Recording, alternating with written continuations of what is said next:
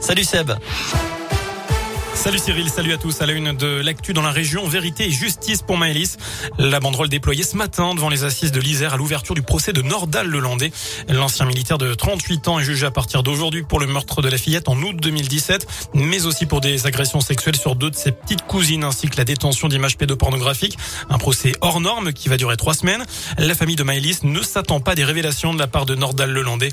C'est d'ailleurs euh, ce que dit Fabien Rajon, l'avocat de la mère de la petite fille sur le fond comme sur la forme, on a assisté finalement à, une redite du procès euh, Noyer avec un Nordal hollandais qui est finalement aussi sincère que dans le cadre du procès euh, Noyer.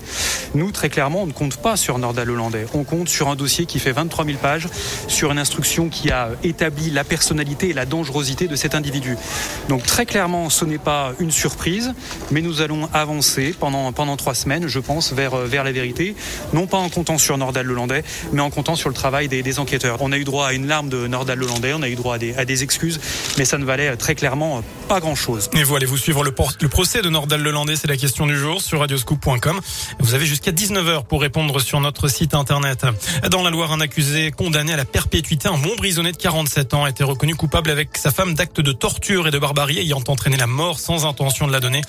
Tous les deux avaient séquestré un homme de 29 ans en 2017 avant de l'enterrer en Isère. Elle a écopé vendredi de 20 ans de prison.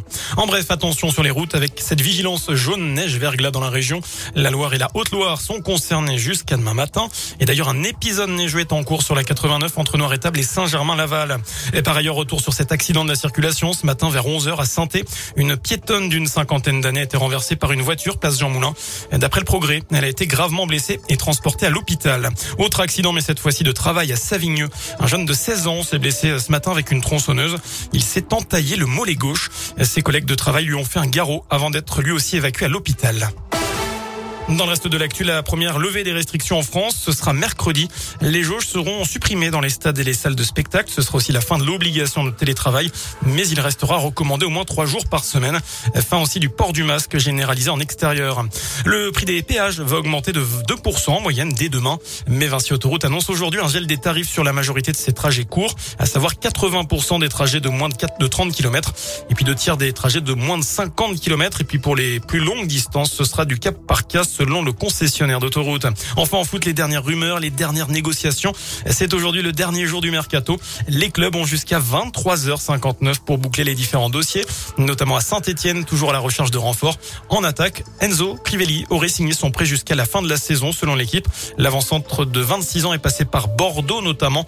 Les Verts qui sont également à la recherche d'un défenseur latéral. Voilà pour l'essentiel de l'actualité. Excellente fin de journée. Merci Seb.